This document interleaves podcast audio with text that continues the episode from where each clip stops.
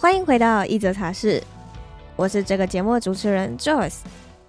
如果你追踪我一段时间，应该知道我超级喜欢泰勒斯。因为某些原因，我就不在这里赘述了。他重新录制了从出道以来到最近的几张专辑，在这些新的歌曲后面，他都会挂上 Taylor's Vision 泰勒斯版本。近年来，也有越来越多的影视作品。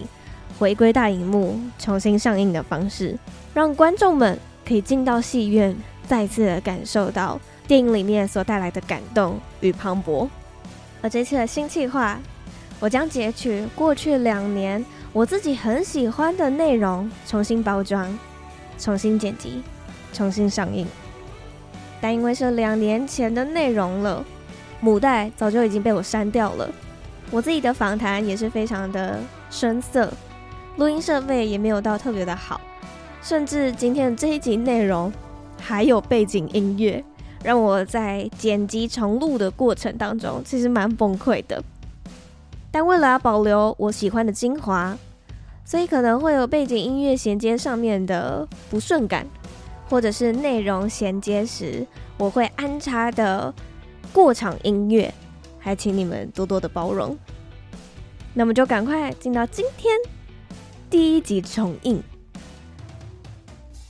就是在二零二零年，我邀请 KOL Michelle Lin 林轩，他同时也是一位企业家、创业家，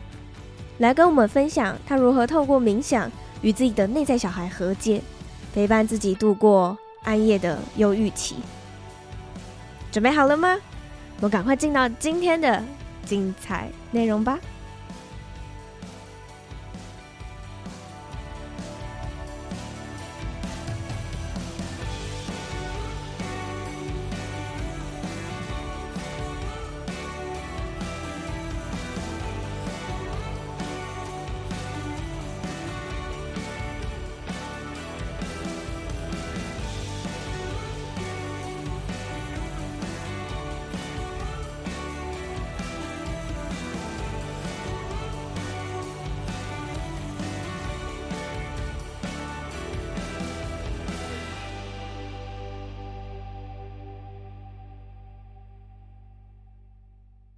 可以先请 Michelle 和大家介绍一下你自己吗？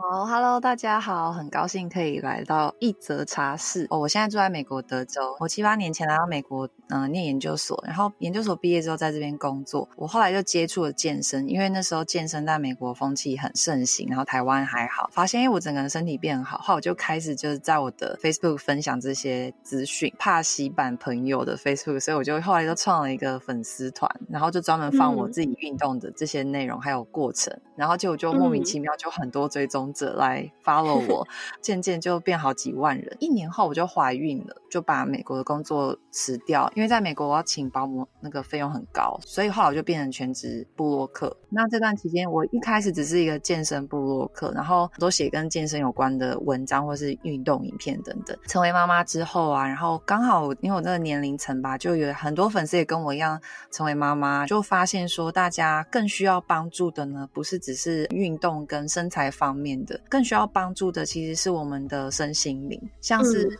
我们生完小孩要怎么恢复身材？我觉得恢复身材之前，我们要先先了解怎么爱自己，跟要怎么样重新找回爱自己的感觉。在育儿过程中啊，家务很多，然后事业又很忙，我们要怎么兼顾？其实运动只是我生活的一部分而已。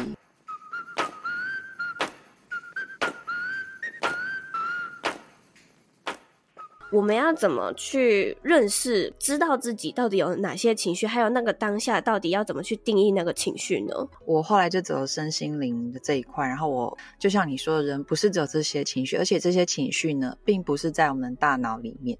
我会说，它是在我们的灵魂里面。你会生气啊，其实你会在巨大的气愤跟生气的背后，其实是有巨大的悲伤。那你在这个悲伤的背后呢，你有很大的遗憾。然后在这个遗憾的后面，你要再继续找，所以我会说，它是在我们的灵魂里面。你要先去疗愈你的内在小孩，你才能够去辨别这到底是什么。当有一些东西、事件或 trigger 我那个感受的时候，也也许是他说了什么话，也许也许是我听到某一首歌，也许是我吃了哪个东西，嗯、就让我连接到那个时候发生的事情，我就会有情绪。Oh. 因为真的是太低潮，所以我就开始冥想，接触到身心这一块，我才开始去往内看，而不是往外。像我只怪我老公啊，把情绪叠上去都在怪他，会变成说哦，我在生气，我在悲伤，我在干嘛，我在干嘛，然后就怪他。那如果你往内看的话，就会变成像我刚刚说的，就是诶，愤怒的背后是悲伤，悲伤的背后是遗憾。那遗憾的背后是什么呢？就是你会去找到最源头的那个你的源头。当你找到源头了之后呢，真的是一切都无关于他人。你甚至找到最后会发现，这其实一切都是跟你小时候受的伤有关。当初我男友做那件事情，让我感受到被伤害的感觉，也是因为我小时候被父母伤害到的这个感觉被 trigger 到了，所以我反应才会很大。嗯，我自己觉得，不管是什么情绪，我认为我们全部都可以回归到内在，然后去找到自己的内在小孩，然后去。把它疗愈，去面对它。嗯，所以如果你一直在定义这些情绪的话，其实都是大脑在帮你处理而已。对，其实我觉得大脑啊，它其实做的事情就是吸收知识啊，然后知道我们在人类社会中要怎么生存啊，这些比较现实的东西。但是说到情绪啊，说到疗愈啊，然后。说到就是你想要真的过得幸福快乐，我觉得最终还是要回到把大脑这些框架给抛开，然后去往你的内心看，因为自己受的伤只有自己能疗愈自己，任何人都没有办法。真的，真的是这样子。后来就有用一个方式，是因为前几年的时候我养了十几年的猫去世了，嗯、然后那个伤口一直都还在我的心中，嗯、然后我一直都没有去就疗愈它，去帮它做一个完整的圆，然后。嗯时时刻刻我还是会想到他就会哭，当然我到现在想到他还是会哭。嗯、但是有一次我有个朋友，他就说：“那你就回家，然后拿了一个娃娃，嗯、假装是他，嗯，然后你对他说话，再来是你用他会回答你的方式来说话，然后你说出来的这个话其实是在疗愈自己。然后我那个晚上真的是抱着那个娃娃痛哭，一定会啊。”哎、欸，其实疗愈自己的内在小孩也是差不多的方式。哎，就跟我老公那件事情，我就挖挖挖到最后才发现，哎、欸，其实最深最深的伤被我埋起来的，还是我父母离婚的时候，我的痛苦，嗯、真的是在冥想的时候就观想，用我的意念去观想，就那时候我父母离婚的时候，我就窝在被窝里哭的样子，因为我那时候真的是真的哭了一年，好像小学。呃，快升国中的时候，十二、十一、十二岁的时候，嗯，我就是在我被子一直哭，因为是想到就是妈妈不在不在家了，然后就很难过，对，对，看着那个小孩，然后因为我现在是成人我了嘛，我已经长大了，然后我就想象就是那个人就是我的孩子，就想到他就是我的孩子，然后我就去拥抱他跟安慰他，一切都没事了，然后我爱你这样子，就是你要把那个爱给你那个自己，然后我这个过程中就是大爆哭，而且那个哭是感动的哭，不是。是难过。嗯、一开始观想那个孩子的时候，我还在那个孩子里，所以我我我是难过的哭。后来就是我跳回我成人我，然后去拥抱他之后，就这个疗愈的过程真的是。非常非常的有用，虽然那个过程可能还是会很痛，可是结束的时候，你的心跟你当时的那个痛，你都会被疗愈到。对，整个会非常轻松。就这个整个结束之后，就非常非常轻松。然后我就觉得跟自己的内在结合了，嗯、就是那个小孩他也长大了，就是他变成现在的你了，这样子，嗯，就会有一个很完整的感受。然后还有另外一个是。呃，我觉得我们身体也还是会有一个记忆。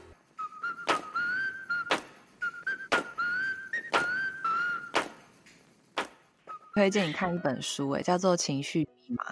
不知道你有没有听过？情绪密码没有？对。他就是也是跟你讲一样的事情，我们人呢，就是会有各种不同的情绪，然后它都是一些能量，然后它会储存在我们的，如果你没有把它解开或释放的话，它会储存到我们的身体不同的部位，嗯、比如说忧郁或悲伤，它就比较容易储存在你的胃部。身体有不同的部位，然后那本书是一个博士，而且他也有科学背景。写的书，然后它里面书有教你要怎么去释放你的受困情绪。然后我记得里面有一段我觉得非常精彩，就是因为我们的身体会，你的大脑可能不记得某些事情或是某些创伤，但你的身体是一定会记得的。呃，有一次他就去一个某一周的一个大学，州立大学，然后做演讲，然后就是现场就请。下面的听众到台上来，然后就说：“哎，就是你身体有没有一些部位有什么问题？然后是你看医生都解决不了的问题。”然后就有一个女孩子，她就是举手就上台，然后就说：“她的那个右边的髋，就是骨盆、屁股的这个。”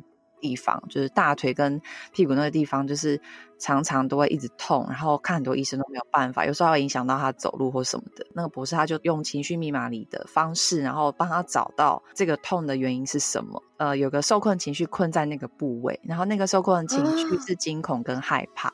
然后就问他有没有什么惊恐害怕的事情，他就说他完全想不到人生有什么惊恐害怕的事情。那个博士又继续在帮他找，书里面都会写他用什么方式。那我也试过，我觉得非常的有用，到现在还蛮常用。那个博士就帮他找到，这是发生在你一岁以前的时候的事情。然后呢，这个惊恐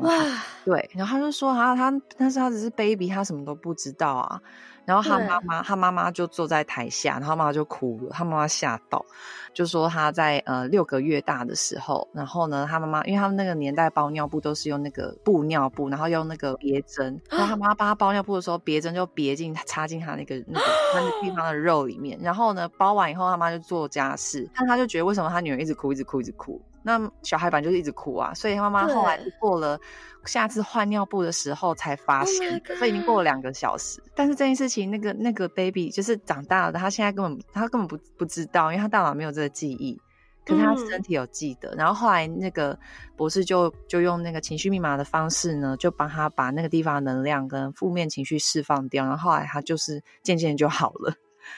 里面有非常多的个案，那本书真的很推荐，你可以去看一看。然后它它不是只只是像小说那样就写告诉你这些故事而已哦，它后面还有教你怎么去释放你的受困情绪。我觉得真的很推荐大家去看。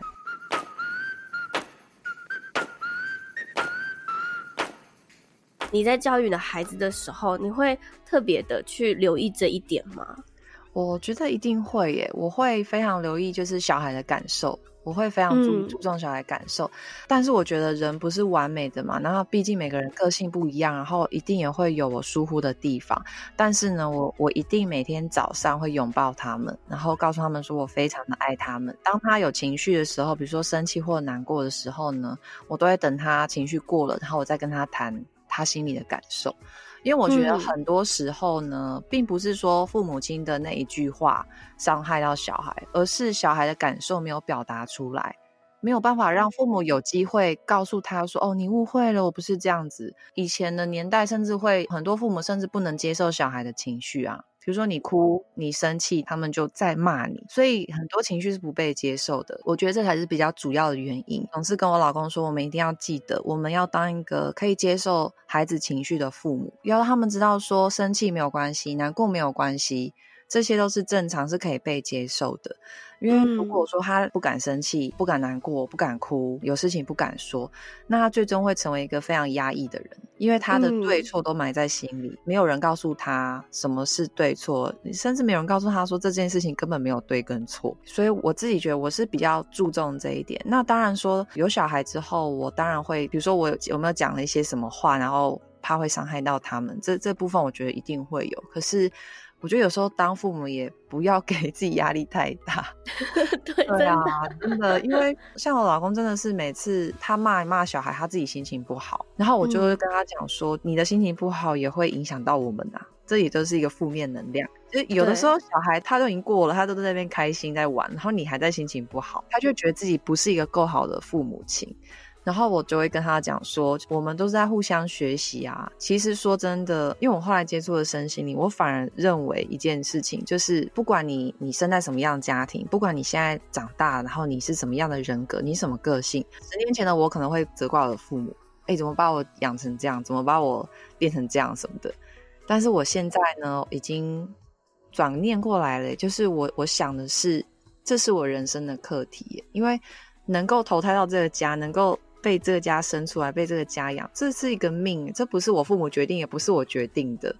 那我的父母他们会有那样的个性，也不是他们能决定的，也是他们的父母把他们生下来养成的。所以这其实就是一个命运嘛，这就是宇宙的安排。有这样的个性，有这样的命运，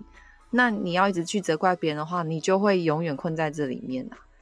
所以我后来是用一个方式去跟我老公说，我是跟他讲说，你要去想象你现在玩一个电脑游戏，只有你自己是游戏的主角。你生活中的所有人，包括你父母、你的小孩、你的伴侣、你的所有朋友，都只是游戏里的其他角色，然后都是电脑的设定。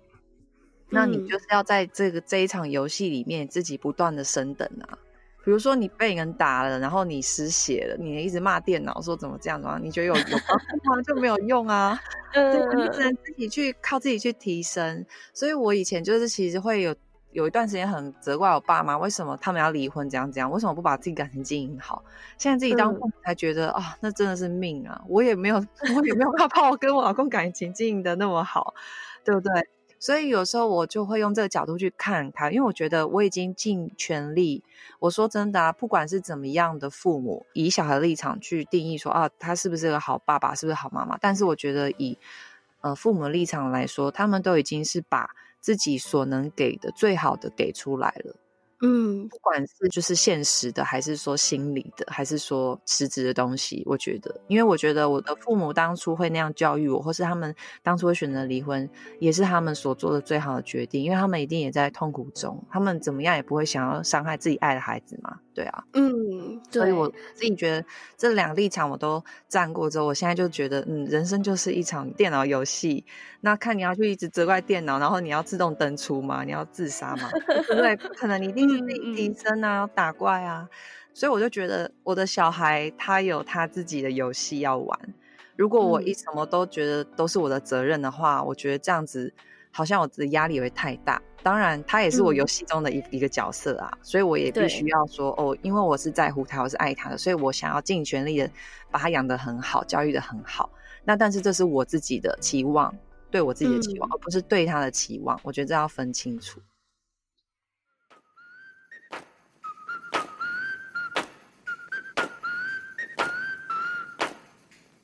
那时候你经历的那个很忧郁，然后情绪很不稳定的那个情况的时候，你是怎么去克服这样的情绪呢？然后你是怎么走出来的？其实我觉得我人生中忧郁跟挫折、迷惘的时期有大概最大就是有两、诶三个吧。第一个就是我很小时候父母离婚那个时候，那时候我非常难过，可是而且那时候我还小，然后后来我才发现我我根本没有走出来过。就是我到、嗯、一直到我现在已经三十多岁了，然后我最近在疗愈自己内在小孩的时候，我才发现原来我根本没有走出来过。我可能都是告诉自己我要正面，我要乐观，然后我就是一种硬撑。然后后来就就那个时候，呃，后来交了男朋友，然后就把可能所有的依赖都投入在男朋友身上，家庭没有温暖，我可能就是跟男朋友玩，对，然后一起跟他读书啊，然后从别人身上找到那个温暖。后来那时候男朋友隔了几年，他还劈腿什么的，然后那时候情商对我来说非常非常的很大的挫折。我那时候还真的以为我可能就活不下去了。但是有这么夸张？有那时候不只是情伤，还有一些其他的事情混在一起，真的是困住这样。但好险那时候，呃，哎还是二十几岁，有点忘了。反正后来真的是我妈跟我说了一句话。非常感谢我妈，她后来那个时候就是知道我说我好像痛苦啊什么，她就写纸条给我，就放在我书桌上。她写说，如果你你想不开的话，妈妈跟你一起走，这样买棺材比较便宜。我看都是崩溃，然后我就一直哭一直哭，然后我才觉得，对啊，我到底在干嘛？爱我的人这么多，我为什么要紧抓着那个人？真的是我妈用她的爱把我打醒了。哇塞，真的。后来真的是我每次再怎么。痛苦再怎么挫折，我都不会选择让自己登出这个游戏，嗯、因为我想到的是我妈妈近期呢遇到非常大的忧郁挫折，其实是就是跟我老公那个关系。嗯、然后，但我跟我老公那个只是一个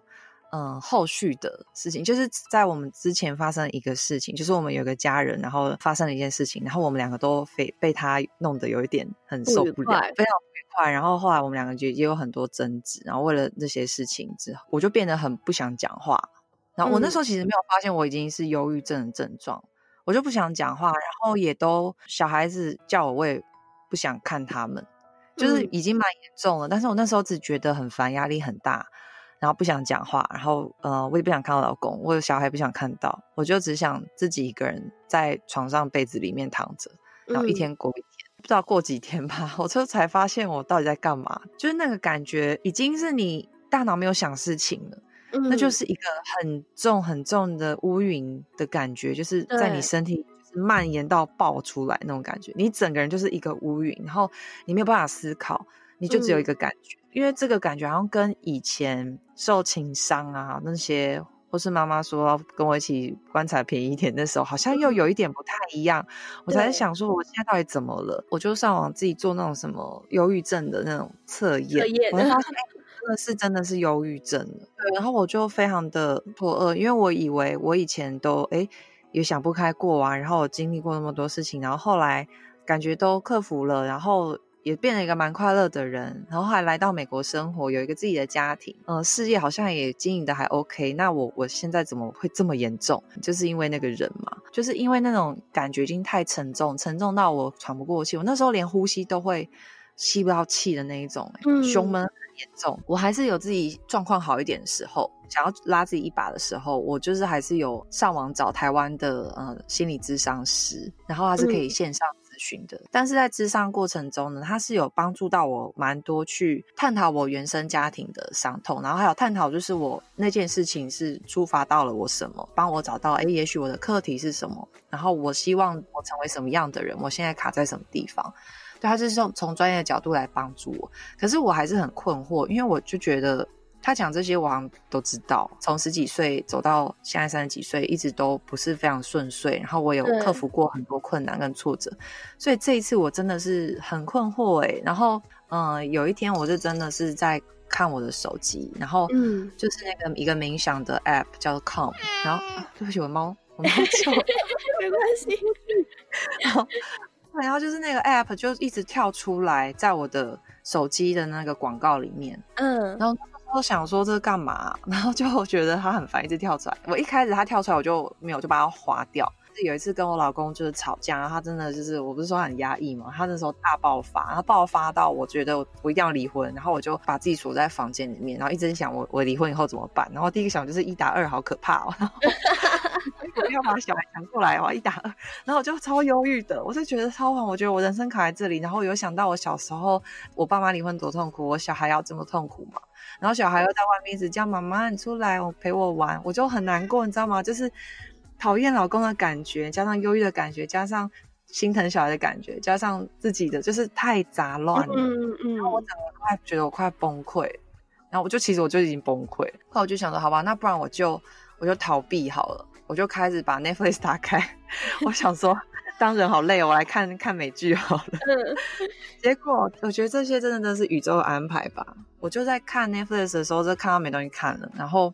我就看到一个，呃，好像是就是类似纪录片的，它是一集一集，然后一集都只有二十多分钟。它有一集里面就是在讲正念，莫名其妙，我就不知道它为什么吸引到我，我就点进去看，只花二十多分钟，就讲一些正念冥想的一些科学原理。对，那我一开始本来想说冥想不是这些 yogi 在做的嘛，就是对对对对我就很排斥，所以我很排斥，我就完全没有兴趣。然后那个 app 跳槽，我就觉得就是干嘛一直在烦我。然后后来真的是看了 Netflix 那个影片之后，我才觉得，哎，这跟我想的不一样哎。他就想说，哎，人焦虑啊、忧郁是因为你大脑某个部位啊有个什么神经回路干嘛的，什么。马回那些啊，对，然后冥想呢，就有科学证实呢，还有他们有做实验，是可以把你那个地方分泌松果体，就是让你冷静下来，你的杏仁核那些都会被影响，然后你就不会一直在那个情绪里，你的荷尔蒙会就是被改变。嗯，然后我才想说哇，原来是这样，那也许是我整个头脑太热了，然后我想说，好，不然我来试试看，结果我就我就回去找那个冥想 app，哎，对，冥想 app 的广告啊，它就又马上就就跳出来。然后我就真的是点进去，然后就试试看，因为它是有引导的，不过它是英文搭配。我看了那个正念的那个那个影片，它里面有教一些技巧，就突然真的是在那短短十几分钟之内到了一个境界。这脑袋里有个画面，就是我站在水上面，然后非常的平静，然后那个水上面就是我在上面走路哦，然后只有我的倒影，但是没有水波纹，就是好平静，好平静。嗯，然后我真的是吓到，那是我第一次的这个体验。然后我才就是觉得哇，这是怎么回事？然后我本来那些乌云什么的感觉都没有嘞，然后我就在那边，我在那里，但是我知道我的烦恼还在，可是我一点都没有难过，也没有焦虑，我只是好像是，呃，那个焦虑在旁边，然后当我在旁边看着他，嗯，然后我就变成一个很清晰的另一个人在旁边看着我发生的一切的事情，对，就是我老公怎么会这样，我怎么会这样，然后我们两个怎么会一起变成这样，然后我就。看到我们两个人都很受伤，然后都很痛，嗯、可是都很爱彼此。我真的是在那个水面上看到这些东西。然后我就在那个状态就开始哭，刚好那个冥想引导就是到那个要结束的音乐，然后我就慢慢的醒过来之后，哦，我那时候整个人非常非常 calm 就跟那个 app 的名字一模一样。然后我就在思考这件事情，就是刚到底发生什么事情。之后我的个性就是很喜欢研究东西，我就开始去找很多冥想的书来看。但是那时候我还是没有对身心灵有接触，我只是从科学面去下手，去了解刚刚发生的事情。嗯、也在那个同时呢，我就发现说，哦，其实。在水面上那个我，就是在忧郁症之前的我，诶。我本来就是那个样子的，我只是好像已经忘记他了，因为我已经忧郁忧郁了一年了，我已经忘记了，整个人在焦躁里、痛苦里过了一年多两年这样子。后来我就决定说，我想要也把这个体验带给我老公，因为我想他应该跟我一样混乱。嗯、虽然我看到他很讨厌，但是我就是在去找他谈之前，我又在冥想好几次。你要先冷静，先冷静。不然是想到他之前发生的事情就会很生气嘛。然后我就一直真的是准备好了以后，然后才告诉他。然后首先我就先开 Netflix 那个正面的那那个影片给他看，然后呢我再播了那个那个 App 引导他。然后在引导他之前，我也跟他讲了很多我的体验，然后我教他一些技巧。嗯、那这些技巧我都有分享在我的 Instagram，就是如果大家有兴趣的话，可以去我去找我的贴文，然后那个那个照片就是一张我在冥想的照片，然后里面有写蛮详细，就是第一步骤、第二步骤、第三步骤是什么，就可以到达那个境界。嗯、因为我后来就是有练习很多次，然后我也用这些技巧教我老公。所以后来他真的也到达那个境界之后，然后我们俩真的是抱在一起哭诶、我们真的抱在一起哭，因为我就觉得我们这几年我们到底在干嘛？就是我们就一起讨论出一个共识，就是说我是爱他的，他也是非常爱我的，然后更重要的是我们很爱我们的小孩，那我们没有必要为了过去的事情或是因为别人的干扰，然后让我们失去自己，然后失去这个幸幸福的机会，这是蛮重要的。当然说我们经历过这一段之后。并不代表我们之后就不会再吵架，我们还是常常会吵架。可是我觉得很庆幸是，至少我们经历过了。嗯，我们知道没有什么是克服不了的，只要两个人都有爱，两个都有意愿，而且也都愿意放下小我，就是放下你大脑那些框架，还有束缚自己的东西。对，我觉得很重要。这是我的这段故事，大家就是知道冥想的好，因为其实我之前也不相信冥想，因为我的认知可能跟你一样，就是。坐在那边放空脑袋、嗯、要干嘛？对，对，因为我那时候工作上面很痛苦嘛，可是我不知道为什么我痛苦，然后我也不知道我这些情绪是哪里来的。然后刚好我是看了那个蔡康永的《成为更好的自己》这本书，他教的方式不是冥想，他是教的方式是你要一直不断的跟自己抬杠。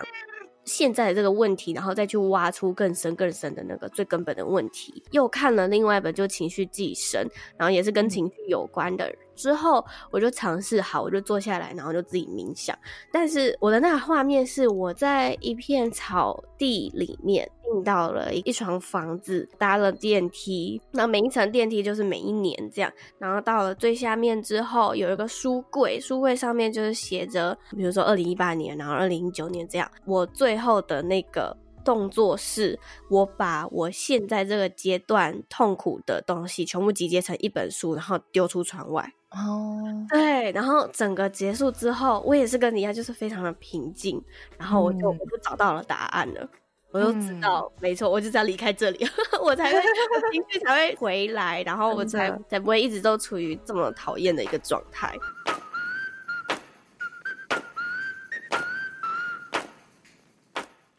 那我们的节目也到了尾声了，就是我最后呢都会问我们的来宾一个问题是：如果 Michelle 你还可以对小女孩的自己说一句话的话，你会说什么呢？其实我都已经说完了，因为我在疗愈，因为我自己在疗愈自己的内在小孩，我就是每天都会找出一些我的情绪源头去疗愈，所以我该说的都说。但是我是觉得，如果我可以。早几年的话呢，我会我会说这些话，我会告诉他说，就是你是值得被爱的，你是非常棒的。嗯、我我不会只会对他说，我会直接的拥抱他，真的是只有你自己。有办法给你自己完整的爱，就是当你接受你自己的爱之后，你才有办法接受别人给你的爱，然后别人给你的爱，你才有办法看得很清楚跟感受得到。让我早几年接触身心灵，或是让我去疗愈我自己的内在小孩的话，我会就是一直拥抱他，一直给他爱，然后他有任何的悲伤难过，我都会让他知道，就是你很棒。因为我小时候真的是很困惑，你知道。父母离婚的时候，如果小孩年纪还小，小孩很容易会以为是自己的错。哎，我小时候就在想，是不是因为我哪里不乖，所以爸爸妈妈才离婚？嗯，所以我觉得对我影响蛮大的。然后我就是很多时候，不管是人际关系，或者是在学业啊、事业上，我常常都会一直质疑自己，然后怀疑自己，告诉自己一定要很努力，就是很努力的话才会得到别人的认可。那其实是小时候我要很努力才会得到爸爸的认可。我觉得是同样的事情，都是从这里源头来的。嗯，我现在已经不会，就是觉得我我一定要超努力、超努力，我才能得到认可。因为说到底，我只要我自己认可自己就够了。所以，如果能够早几年就是去疗愈自己的小孩的话，我会给他全部的爱，然后就像我现在爱我的孩子一样，是无条件的，不要让他有任何的困惑，大概就是这样子。嗯、呃，那个虽然不是生病，但没关系。他不是有教一个那个蝴蝶式拥抱法吗？嗯，我看完之后，我只要有情绪上面的不稳，或者是我感到害怕的时候，嗯、我都用那个方式，而且真的，我觉得真的很有用，真的有用。对，其实就是拥抱自己的内在小孩呀、啊，真的是这个，真的是这个意思。对啊、嗯，好，那最后呢，如果有听众想要找到你的话，可以在哪里找到你呢？我有蛮多平台的，最简单就是 Instagram，因为我现在有 Facebook、Instagram、Podcast 跟 YouTube。最简单就是搜寻 Stay Fit with Me，然后那个、嗯、呃 Me 是 M I，因为我的其实我的名字 Michelle，对，嗯，所以 Stay Fit with Me 就可以找到我。Google 上也有，因为我有网个人网站，对。那我也会把相关的链接就放在这一节资讯栏地方，有兴趣的朋友就可以去看看。好，谢谢 Michelle，谢谢。谢谢